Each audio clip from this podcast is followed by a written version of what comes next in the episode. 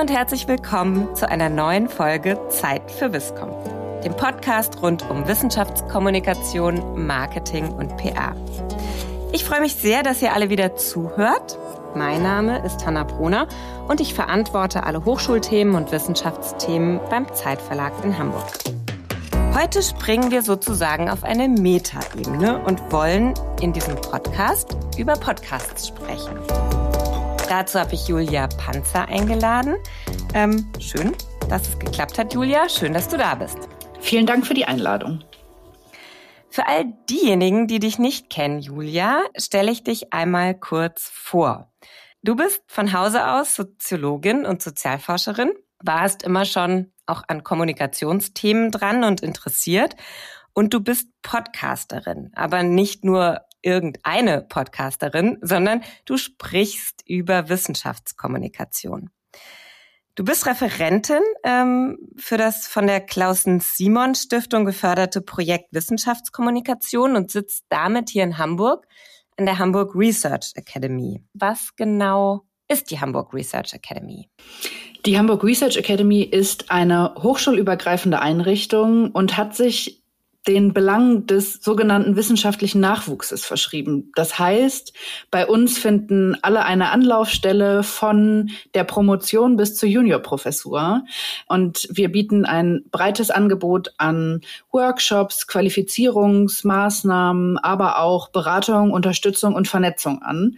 Und bei uns kommen Personen von insgesamt neun Hamburger Hochschulen ähm, zusammen in Workshops. Es gibt ganz viel Austausch, ganz viel interdisziplinären Austausch, was ich persönlich auch sehr spannend finde. Das ist so ein bisschen das Projekt der Hamburg Research Academy.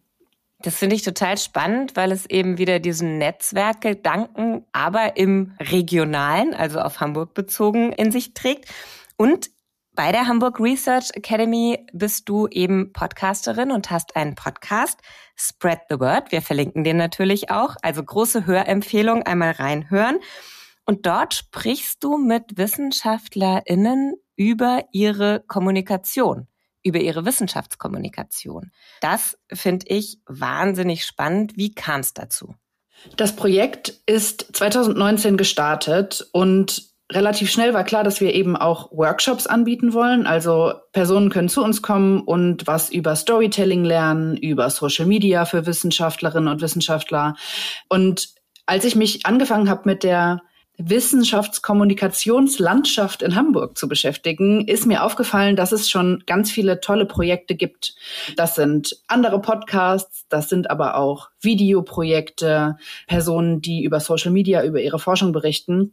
Und dann war für uns relativ schnell klar, wir wollen den Projekten gerne noch mehr Aufmerksamkeit schenken, wir wollen die gerne noch bekannter machen und wir möchten aber auch von dem Wissen, was sich die Personen hinter den Projekten angeeignet haben, profitieren und das Wissen für andere verfügbar machen. Wir haben es mal genannt, einen Blick in den Maschinenraum der Wissenschaftskommunikation zu werfen.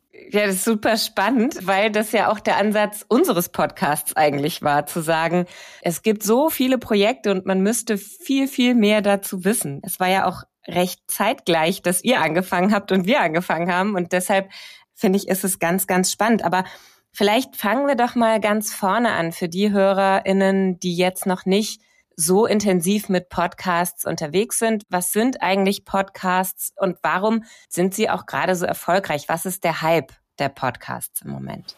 Ja, ich musste das tatsächlich selber in der Vorbereitung auf die Sendung nochmal äh, nachgucken und habe mir ein paar Definitionen durchgelesen.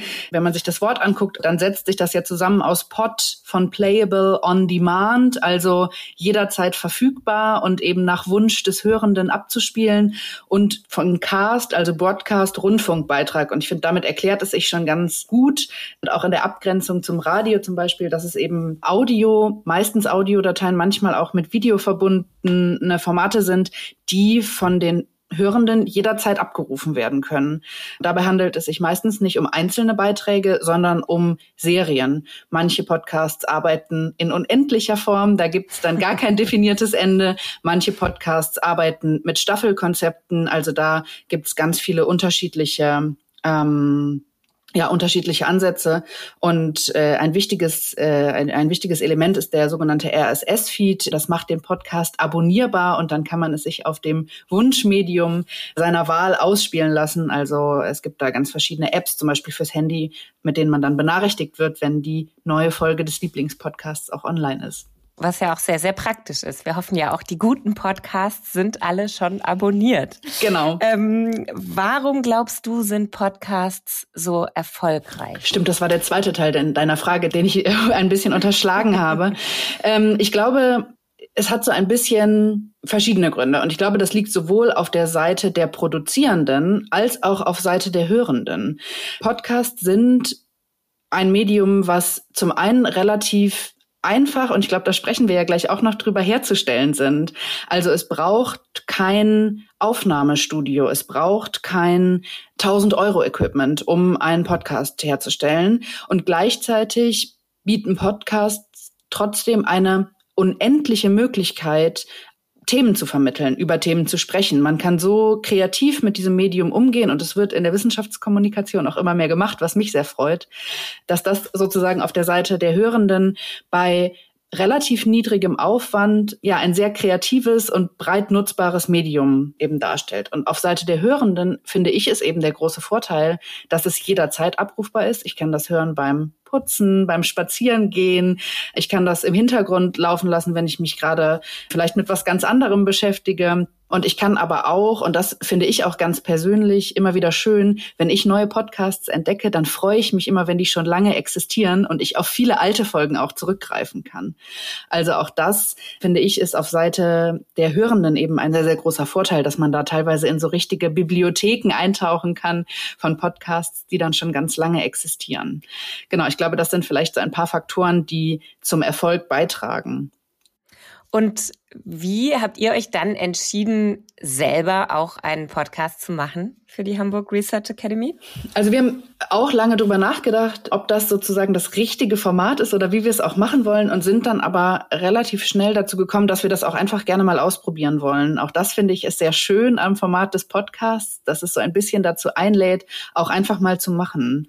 Und was mir persönlich tatsächlich wichtig ist, ist, direkt mit den Forschenden zu sprechen, die hinter den Wissenschaftskommunikationsprojekten stehen und die ja dann eben auch selber über ihre Forschung sprechen zu hören. Ich finde, das gibt nochmal einen ganz anderen Einblick, auch eine ganz andere Möglichkeit, tiefer in die Diskussion einzusteigen, als wenn man das jetzt mit einem Blogbeitrag zum Beispiel machen würde.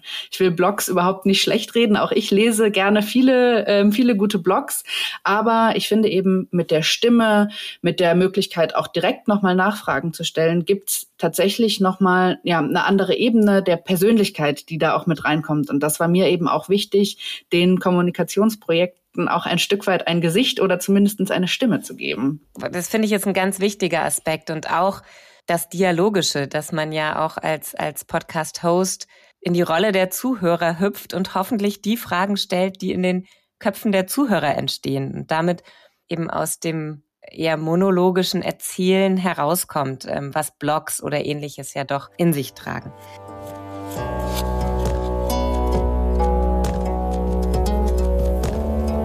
Kommen wir doch mal direkt zu eurem Blog Spread the Word. Wie ist dieser Blog aufgesetzt? Also Du hast schon so ein bisschen gesagt, um was geht's inhaltlich. Es sind die Wissenschaftskommunikationsprojekte, es sind einzelne ähm, ForscherInnen, die zu Wort kommen.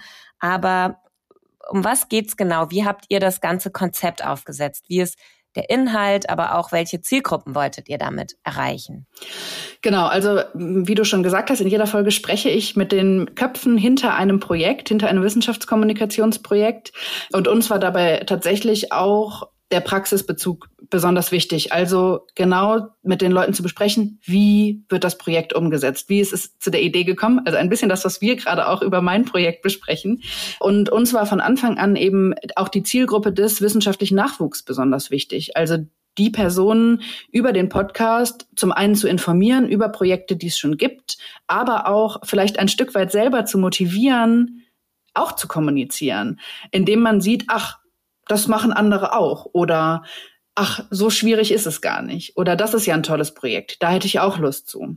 Also das war für uns eben der zweite wichtige Punkt, neben dem wir wollen den Projekten mehr Aufmerksamkeit schenken, die es schon gibt, auch tatsächlich zu vermitteln, wie geht es denn? Wie können das andere vielleicht auch machen? Und was ich besonders schön finde, was in den Folgen finde ich, sehr deutlich wird, ist die hohe Eigenmotivation von Forschenden, die hinter den Projekten steckt. Und ich habe das Gefühl, dass das was ganz Ansteckendes ist.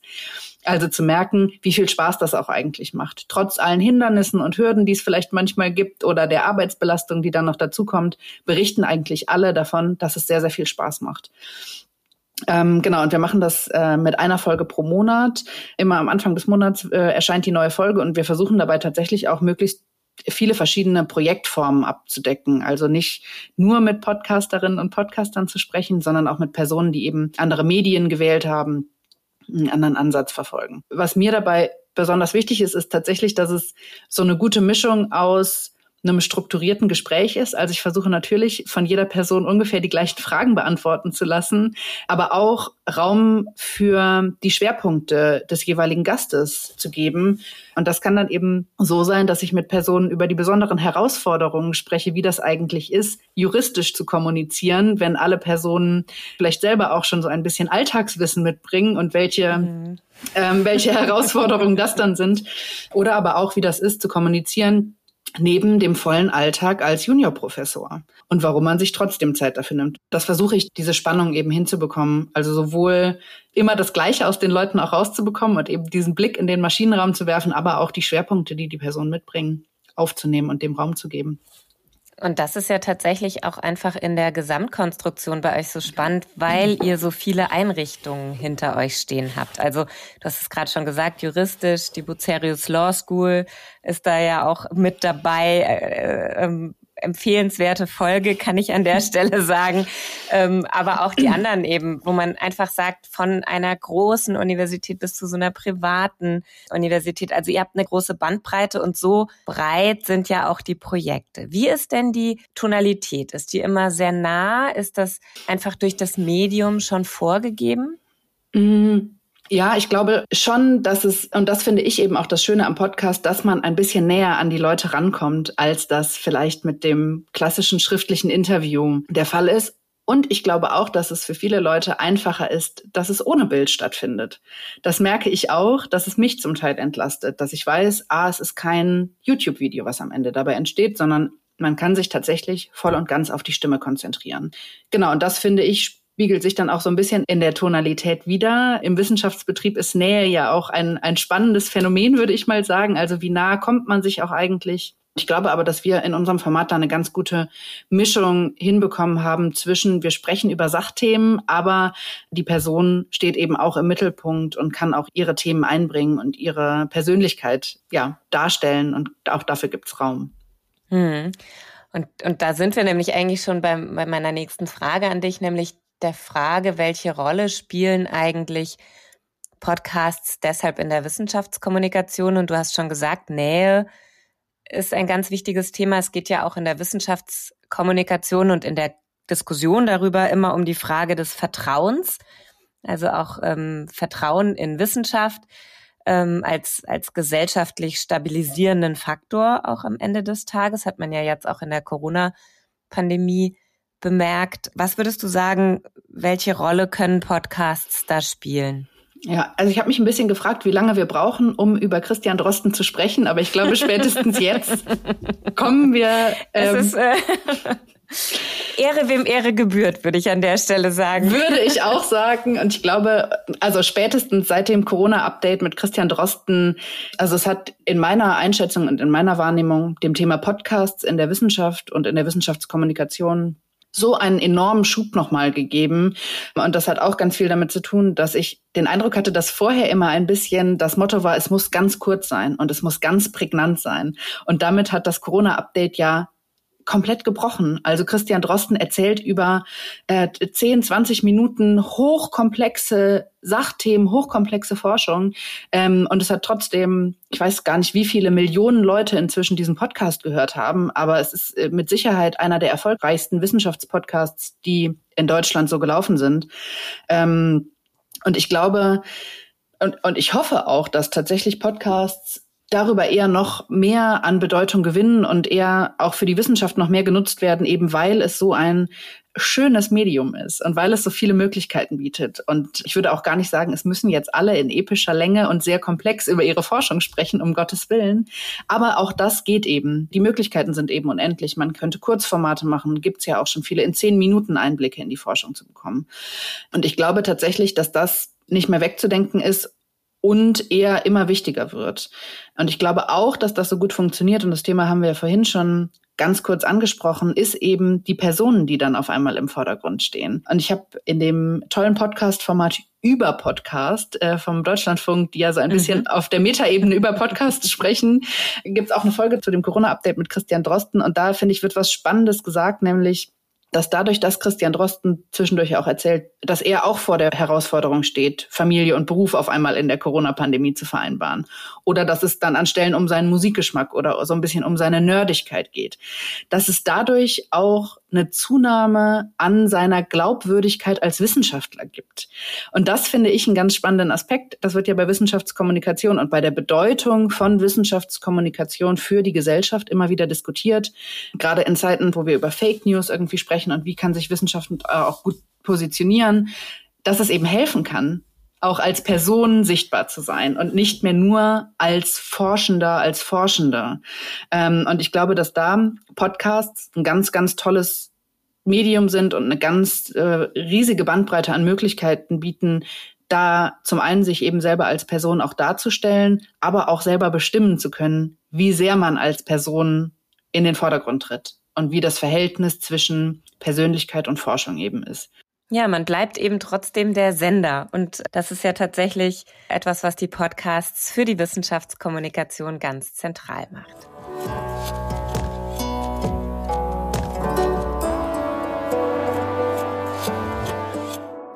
Kommen wir mal ähm, zu dem Thema wie geht's eigentlich? Also wir haben ja immer den, den Anspruch in diesem Podcast, auch den Maschinenraum aufzumachen und so ein bisschen das How-to mitzugeben. Das heißt, für all diejenigen ForscherInnen, die jetzt vor dem äh, Gerät gerade sitzen und diesen Podcast hören und die sagen, ja, kann ich mir vorstellen, ist vielleicht eine Idee, möchte ich mal ausprobieren. Julia hat gesagt, das hat nicht so große Hürden. Ähm, jetzt starten wir doch mal. Was würdest du sagen, worauf sollte man erstmal achten beim Podcasten? Ich würde sagen, es kommt aus meiner Sicht auf zwei Sachen an, die sich vielleicht erstmal ein bisschen gegensätzlich anhören, nämlich sich Zeit für das Konzept zu nehmen und dann aber auch schnell ins Ausprobieren zu kommen. Also sich tatsächlich zu überlegen, was möchte ich machen? Soll es ein Staffelkonzept sein? Möchte ich für immer diesen Podcast laufen haben? Und dann aber auch sich an die Umsetzung zu machen, sich auszuprobieren, zu gucken, wie finde ich die erste Folge. Also das wären so ein bisschen meine beiden Tipps, sich Zeit fürs Konzept zu nehmen und auszuprobieren. Mhm. Starten wir mal mit dem Konzept. Strategische Vorüberlegungen. Was sollte ich mir vorher überlegen? Wir sind ja in diesem Podcast auch große Verfechter von strategischer Wissenschaftskommunikation. Das heißt zumindest sich vorher ein paar Gedanken zu machen, zum Beispiel über Zielgruppen. Was sind so zentrale Fragen, bevor ich anfange, meinen Podcast direkt aufzunehmen? Also ich glaube, mit Zielgruppen hast du schon mein Hauptanliegen äh, angesprochen, nämlich wen möchte ich eigentlich mit diesem Podcast erreichen? Wer soll das hören? was ich da so aufnehme. Ähm, und tatsächlich begegnet mir häufig so ein bisschen der Anspruch, die breite Öffentlichkeit mit Wissenschaftskommunikation zu erreichen. Und ich weiß, dass das ein hehres Ziel ist, sozusagen, was man verfolgt, aber gleichzeitig ist es ein bisschen unspezifisch. Und ich glaube, je spezifischer und je besser man weiß, wer seine Zielgruppe ist und je besser man diese Gruppe auch kennt, desto erfolgsversprechender ist es, diese Gruppe auch zu erreichen. Also das wäre was, was ich auf jeden Fall mit auf den Weg geben würde. Und ich würde aber auch dazu raten, sich so ein bisschen redaktionelle Gedanken zu machen. Also wie soll dieser Podcast eigentlich aufgebaut sein? Brauchen wir eine Intro-Musik? Soll es verschiedene Rubriken geben, die in jeder Folge wiederkehren? Oder wollen wir das ganz frei machen? Das wären so Sachen, bei denen ich glaube, dass die einen großen Beitrag zum Erfolg des jeweiligen Projekts leisten können. Mhm, das heißt erstmal Zielgruppe bestimmen, dann sich dem Content einmal strategisch etwas zu nähern und zu sagen, was ist eigentlich unser Redaktionskonzept? Was ist so ein Beispiel für so einen Produktionsablauf? Also du hast schon gesagt, es gibt ein Intro. Jetzt macht ihr ja einen Interview-Podcast. Wie ist der aufgebaut? Genau, also wir starten mit einem Intro, mit einem kurzen Zitat schon des Gastes, um so ein bisschen den Ton zu setzen. Also um den Zuhörenden schon einen kleinen Teaser zu geben, um was es inhaltlich in dem Podcast gehen wird. Danach gibt es eine kurze Begrüßung. Ich stelle den Gast vor und dann fangen wir an, über das Projekt zu sprechen. Und am Ende frage ich tatsächlich auch immer ganz gerne nach Viscom-Empfehlungen, also welche Formate die Leute selber gerne konsumieren. Und dann gibt es eine Abmoderation, wo wir auch nochmal darauf hinweisen, dass wir uns freuen über Hinweise, Kritik, Lob, Anerkennung äh, oder auch Vorschläge für andere spannende Projekte. Das ist so unser Ablauf und glaube ich auch einer, der sich in vielen anderen Podcast-Formaten so oder so ähnlich wiederfindet. Da gibt es aber auch gute Möglichkeiten, damit zu variieren, kreativ damit umzugehen. Auch das finde ich immer spannend.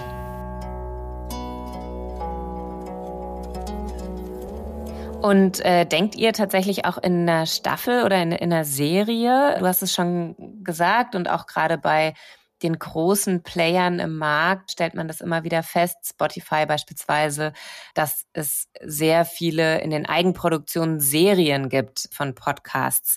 Wie macht ihr das an der Stelle? Tatsächlich haben wir uns auch für ein Staffelkonzept entschieden. Die erste Staffel, in der wir uns gerade mit Spread the Word befinden, wirft eben diesen Blick in den Maschinenraum der einzelnen Wissenschaftskommunikationsprojekte und die Wissenschaftlerinnen und Wissenschaftler, die dahinter stehen, stehen ganz stark bei uns im Vordergrund. Und in der zweiten Staffel, so ist aktuell die Überlegung, wollen wir aber das nochmal ein bisschen ausweiten ohne unsere Zielgruppe den wissenschaftlichen Nachwuchs aus den Augen zu verlieren. Das heißt, wir möchten gerne vielleicht auch noch ein paar Trainerinnen und Trainer einbinden und mit denen über Aspekte von guter, gelingender Wissenschaftskommunikation sprechen, aber auch mit Journalistinnen, mit Kommunikatorinnen, die da, glaube ich, auch noch viele spannende Beiträge zu leisten können. Und du hast schon gesagt, das ist eure klar umrissene Zielgruppe, der, der wissenschaftliche Nachwuchs. Was bedeutet jeweils die Zielgruppe tatsächlich technisch auch für die Produktion? Also muss ich auch da mir Gedanken machen, wer werden später meine HörerInnen sein und, und was bedeutet das auch technisch für mich? Mm, ja, ich glaube schon, dass es Hörerinnengruppen gibt, die vielleicht ein bisschen verzeihlicher sind, was Tonqualität auch angeht. Mhm. Also Personen, die vielleicht auch insgesamt auf Social-Media-Plattformen unterwegs sind, viel konsumieren, eher sich vielleicht auch für kürzere Formate begeistern lassen. Ich glaube, da ist es nicht ganz unwichtig, aber vielleicht nicht ganz so zentral wie für den Erfolg eines Formates, mit dem man vielleicht ältere Hörerinnen und Hörer ansprechen möchte, die einfach ganz andere Hörgewohnheiten haben, eher an Radioqualität vielleicht gewöhnt sind. Also auch da macht es, glaube ich, Sinn, das im Hinterkopf zu behalten. Mhm. Und Technik ist vielleicht genau nochmal der nächste Punkt, weil du ja dann gesagt hast, nicht nur die strategischen Vorüberlegungen, also wie wollen wir eigentlich das Konzept machen, haben wir wiederkehrende Elemente, was sind unsere Zielgruppen, sondern dann auch relativ schnell ins Machen kommen. Wenn ich machen will, was brauche ich an Technik? Also kein Podcast ohne Mikrofon. Und damit meine ich tatsächlich qualitativ hochwertige Mikrofone, also nicht die, die in Laptop oder Handy schon eingebaut sind. Und dann gibt's ganz verschiedene Möglichkeiten, wie man das äh, machen kann. Es gibt tolle Freeware, zum Beispiel Audacity, äh, ein viel bekanntes Programm, was auch ähm, ja für viele Podcasts genutzt wird, mit dem man eben aufnehmen und die Aufnahme im Nachhinein auch schneiden kann. Also ich glaube, das sind so die beiden Sachen, die es auf jeden Fall braucht: ein gutes Mikrofon und ein ähm, ja irgendwie geartetes Programm, mit dem man dann später die Audiodateien bearbeiten kann. Mhm. Das heißt, die Aufnahme ist ja nur ein Teil. Das ist sozusagen der, der mittlere Teil. Da stellen wir gerne auch in die Show Notes ein paar Ideen zu Programmen, aber da gibt's ja auch Foren. Dann gibt's aber eben die Vorbereitung, die Nachbereitung, den Schnitt, Tontechnik auch an der Stelle. Da steckt ja doch auch ganz schön viel drin. Macht ihr das alleine? Also machst du alles oder ist es ein Team tatsächlich? Tatsächlich bin ich in der sehr glücklichen Situation, dass ich mir ein paar Aufgaben teile. Also ich bin verantwortlich für das Konzept und für die Vorbereitung inhaltlicher Natur sozusagen. Aber für den ganzen Teil der Nachbearbeitung des Schnittes haben wir einen tollen Tontechniker im Hintergrund, der das tatsächlich für uns übernimmt. Das ist eine sehr luxuriöse Situation. Ich weiß, dass das für viele kleinere Projekte eben auch nicht möglich ist, aber bei uns äh, ist es der glückliche Fall, dass wir das so umsetzen konnten. Und vielleicht für viele Wissenschaftlerinnen, die noch überlegen, ob sie starten, viele der Institutionen haben ja doch auch Medienzentren oder ähnliches, wo man nochmal nachfragen kann, ob es da vielleicht Leute gibt, die das auch schneiden können oder auch äh, technisch noch aufbereiten können. Was ist wichtig in der inhaltlichen Vorbereitung? Wie bereitest du eine Folge vor und äh, was ist dann auch wichtig für die Gesprächspartnerinnen? Also ich bereite mich ganz konkret auf die Folgen vor, indem ich natürlich versuche, möglichst viel von dem Projekt zu konsumieren, um das es in der Folge gehen wird. Das heißt, ich höre mir die Podcast-Folgen an, ich gucke mir die Videos an, die da schon entstanden sind, um einfach ein Gefühl dafür zu bekommen, was passiert da eigentlich. Mm, und um auch natürlich dementsprechend Fragen vorzubereiten. Und dann gibt es, und das finde ich relativ zentral, ein Vorgespräch mit jeder Person, die zu Gast ist, in dem wir klären, wie wird der Ablauf sein? Ich glaube, dass das für viele Personen, gerade für Personen, die noch keine oder wenig Erfahrung mit dem Medium Podcast haben, sehr zentral ist und sehr viel vielleicht auch Aufregung nehmen kann, zu wissen, was passiert. Wir besprechen nicht direkt die Fragen, sondern eher Themenblöcke. Das hat ein bisschen den Hintergrund, dass manche Personen sonst vielleicht auch dazu neigen, ausformulierte Antworten auf einzelne Fragen mitzubringen und das ein bisschen mit unserem Konzept des authentischen Gespräches brechen würde. Mhm. Ähm, also wir sprechen eher über Fragenblöcke im Vorfeld und machen aber auch, und auch das würde ich empfehlen, einen Techniktest. Also gucken einmal, wie wollen wir eigentlich konkret aufnehmen, welche technischen Voraussetzungen bringt der jeweilige Gast mit, damit dann am Tag der Aufnahme auch wirklich nichts schiefgehen kann. Das kann ja immer passieren, hat jeder Podcaster, jede Podcasterin sicherlich schon einmal schmerzhaft erlebt. Wie viel Aufwand würdest du sagen, steckt in einem Podcast? Also wenn ich jetzt Wissenschaftlerin bin und sage, ja, das klingt für mich ganz spannend, da würde ich gerne starten. Ähm, wie viel Zeit sollte ich einplanen? Also ich glaube, es ist nicht zu unterschätzen. Auch wenn immer gesagt wird, Podcast ist ein leicht umzusetzendes Medium, braucht es eben Zeit und es ist eben nicht nur die Zeit, die gebraucht wird, um die Aufnahme zu machen, also das tatsächliche Gespräch zu führen oder das einzusprechen, was man sich vorgenommen hat, sondern es gehört dann eben auch dazu, den Schnitt im Nachhinein zu machen, was meistens viel länger dauert als die Aufnahme an sich und aber auch sich vielleicht einen kurzen Text noch zu überlegen, mit dem die Folge beworben werden kann, Social Media Arbeit dazu zu machen. Also auch das gehört alles zur Arbeit rund um den Podcast und darf finde ich, nicht unterschätzt werden. Das sollte auch nicht abschrecken und man kann auch immer gucken, wie viel man investieren möchte. Aber ich glaube, sich im Vorfeld einmal Gedanken dazu zu machen, ist sehr hilfreich. Da sind wir nochmal bei, bei der Strategie. Ihr nehmt ja jetzt auch, wie wir, einmal im Monat oder ihr droppt eine Folge einmal im Monat. Es gibt andere Podcasts, die wöchentlich erscheinen. Da habe ich immer großen Respekt davor oder auch täglich äh, bei uns die Kollegen aus der News-Redaktion. Aber auch du hast ja schon mit äh, WissenschaftlerInnen gesprochen, die ähm, tägliche Podcasts aufnehmen. Was unterscheidet die dann von vielleicht monatlichen Podcasts? Ja, genau, da sprichst du was ganz Wichtiges an. Die Kollegin, mit der ich gesprochen habe, die täglich eine Zeit lang aufgenommen hat, hatte hat ein ganz bestimmtes Ziel damit verfolgt, nämlich während der Corona-Pandemie im Kontakt mit ihren Studierenden zu bleiben.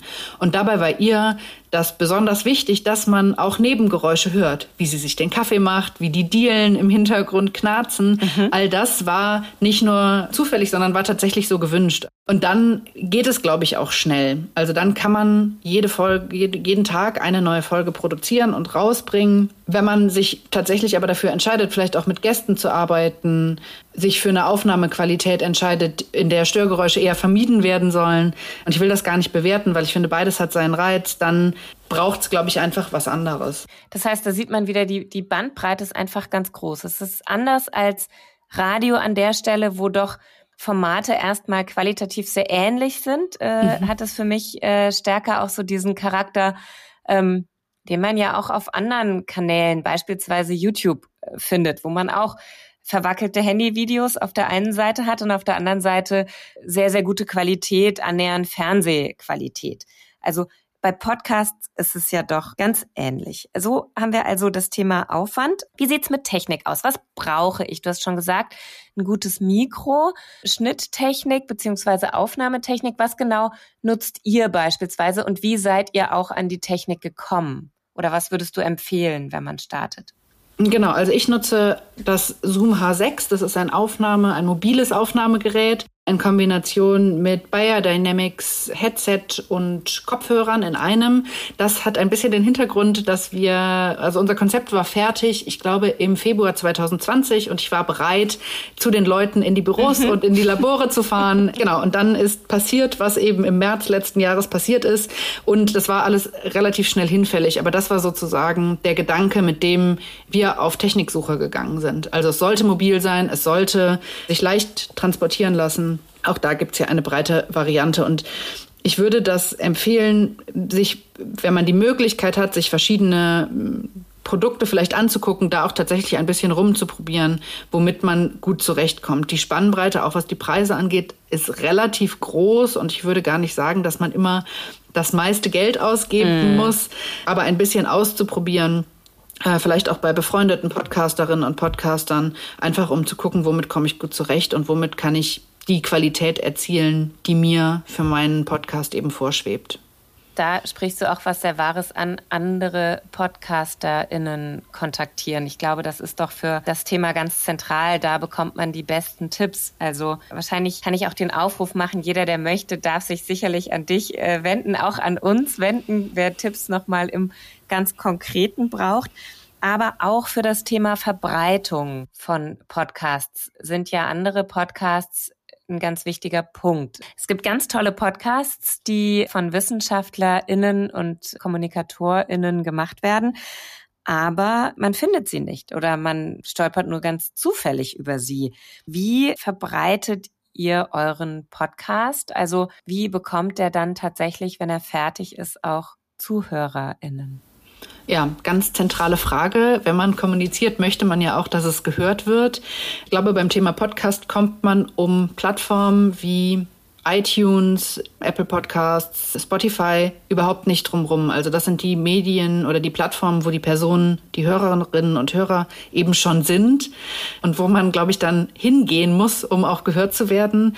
Aber, und das hast du gerade auch schon angesprochen, ähm, Werbung über befreundete Podcasts zu machen. Also da vielleicht mal zu gucken, ob man da zu Gast sein kann, ob man da Bekanntheit noch herstellen kann für seinen eigenen Podcast. Das sind auf jeden Fall gute Möglichkeiten. Und was dann natürlich auch immer noch dazu kommt, sind Dinge wie Werbung über Social Media zu machen, über Newsletter, von denen man vermutet, dass sie die Zielgruppe gut erreichen können. Auch da würde ich sagen, spread the word und darüber zu sprechen, wie toll der eigene Podcast ist, ja.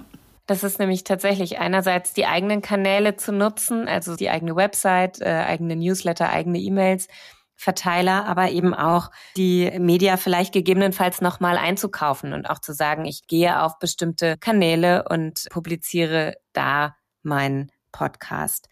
Wir haben über die Strategie gesprochen, wir haben so ein bisschen über die Technik gesprochen, auch Sprecher. Jetzt ist nochmal das Thema, wie justiere ich eigentlich oder was macht eigentlich meinen Podcast erfolgreich? Wenn ich mir bestimmte Ziele gesetzt habe, gucke ich da in meine Abrufzahlen rein. Wie würdest du das beurteilen? Was macht dann einen erfolgreichen Podcast aus? Ah, da steckt ganz viel drin in der Frage. Also ich bin immer große Freundin davon, tatsächlich auch von Zeit zu Zeit ähm, sich das eigene Produkt nochmal anzugucken und zu überlegen, was gefällt mir denn auch eigentlich noch gut daran, woran habe ich noch Spaß, was hat sich vielleicht einfach auch mit der Zeit als nicht praktikabel erwiesen oder gibt es einen Teil dieses Podcasts, eine Rubrik, die mir so gar keine Freude mehr macht. Auch dann würde ich immer empfehlen, das ähm, da nochmal hinzugucken und das gegebenenfalls sein zu lassen. Und äh, wenn wir über Podcasts sprechen, kommen wir, glaube ich, über das Thema Abrufzahlen schlecht drumrum. Das ist ja doch so ein bisschen das, was als harte Währung gehandelt wird. Wie oft wird der Podcast gehört? Da kann ich nur nochmal den Hinweis geben, je besser man seine Zielgruppe kennt, desto genauer weiß man auch, was sind denn realistische Zahlen. Und meine Empfehlung wäre da, sich natürlich diese Zahlen auch anzugucken, um ein Gefühl dafür zu entwickeln, aber sich auch davon nicht entmutigen zu lassen, wenn das vielleicht nicht nach der zweiten Folge mehrere tausend Hörerinnen und Hörer sind, sondern ich glaube, Podcast ist ein Medium, das wächst ganz stark mit der Zeit, das wächst ganz stark mit der Bekanntheit, die man erreicht. Und was ich immer besonders schön finde, ist tatsächlich, wenn wir qualitatives Feedback bekommen. Also wenn Hörende sich die Zeit nehmen, uns eine E-Mail zu schreiben oder mir auf Twitter zu schreiben und äh, Feedback zu der Folge zu geben. Das ist was, was ich tatsächlich ganz besonders wertvoll finde und wo ich dann auch immer offen bin für die konstruktive Kritik, die dann dabei zustande kommt. Und das ist, glaube ich, was, was auch einfach nicht zu vernachlässigen ist, ist so ein bisschen die Interaktion mit den Hörerinnen und Hörern. Und das kann, glaube ich, einen ganz wichtigen Beitrag zum Erfolg des eigenen Podcasts leisten.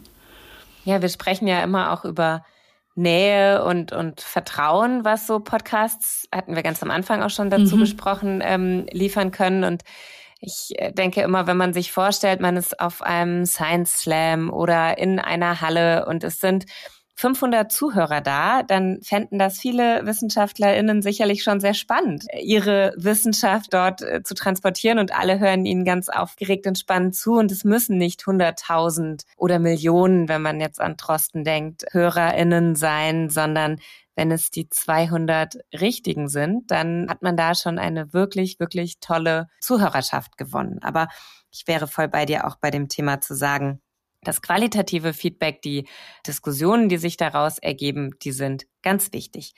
Ein letzter Punkt, über den ich gerne noch bei dem Blog Wie geht's eigentlich, wie, wie kann ich's machen, mit dir besprechen möchte, ist das Thema Show Notes. Es ist ja nicht nur eine Audiodatei, die man beim Podcasten hochlädt, sondern es gibt ja auch noch die Möglichkeit, äh, drumherum etwas zu bauen. Ich sage das ja auch immer wieder. Wir verlinken Dinge in den Show Notes. Wie bewertest du die Shownotes und wie wichtig sind sie vielleicht gerade in der Wissenschaftskommunikation auch für Podcasts? Ja, unbedingt nutzen wäre, wäre meine, meine Empfehlung. Ähm, ich glaube, das ist ganz, ganz wichtig, um den Leuten die Möglichkeit zu geben, sich direkt auch weiter zu navigieren. Also wir hatten ja gerade das Thema, in befreundeten Podcasts zum Beispiel Werbung zu machen. Dann ist es viel einfacher, wenn die Leute nur einen Klick von, der, von dem anderen Format entfernt sind, bevor sie das selber noch irgendwie eintippen müssen. Ähm, und ich glaube, in der Wissenschaftskommunikation geht's ja auch viel, und da haben wir am Anfang ja auch kurz drüber gesprochen, um Glaubwürdigkeit. Und Shownotes sind dann natürlich eine ganz, ganz tolle Möglichkeit, weiterführende Literaturquellen zu hinterlegen, die dann auch den Hörerinnen und Hörern die Möglichkeit bieten, sich noch weiter zu informieren, noch tiefer in die Materie einzusteigen und damit einfach das, was man selber im Podcast besprochen hat, vorgestellt hat, ja, weiter zu untermauern. Also das würde ich unbedingt empfehlen, die ausgiebig zu nutzen.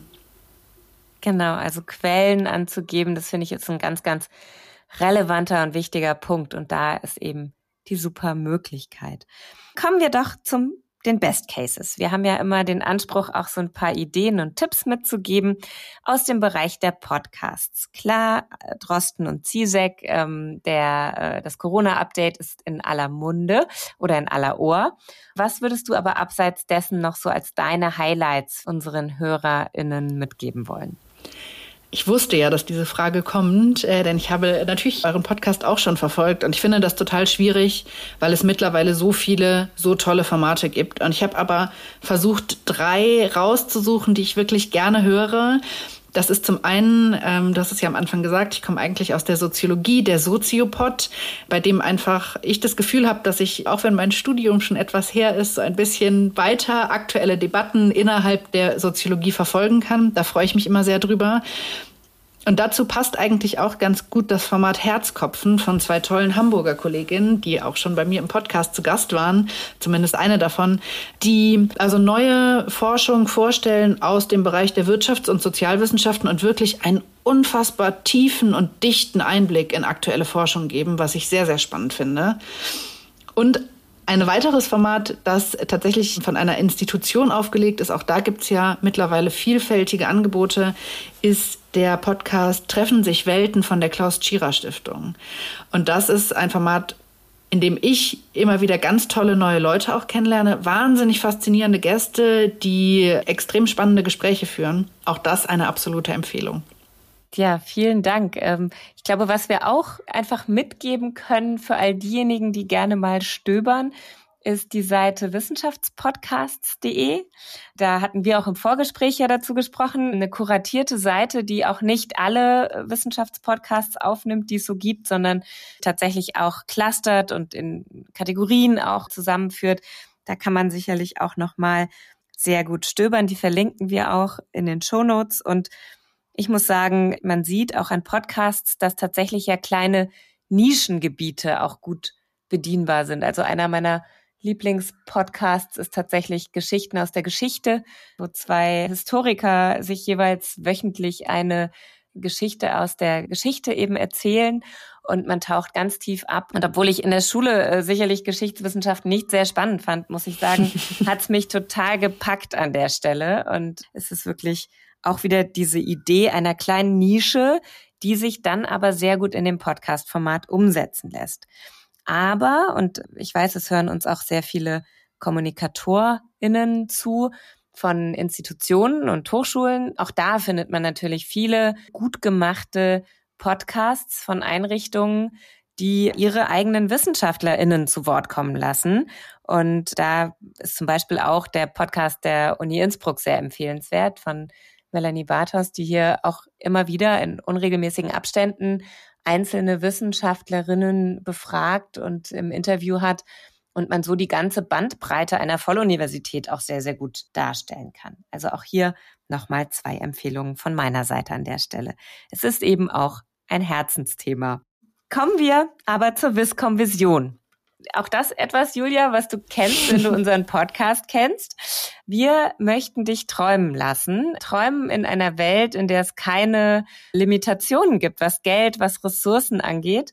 Und fragen dich, wenn du alles Geld der Welt hättest, welche Viscom-Maßnahme würdest du dann gerne umsetzen? Ah, das ist eine sehr schöne Frage, auf die ich mich schon gefreut habe.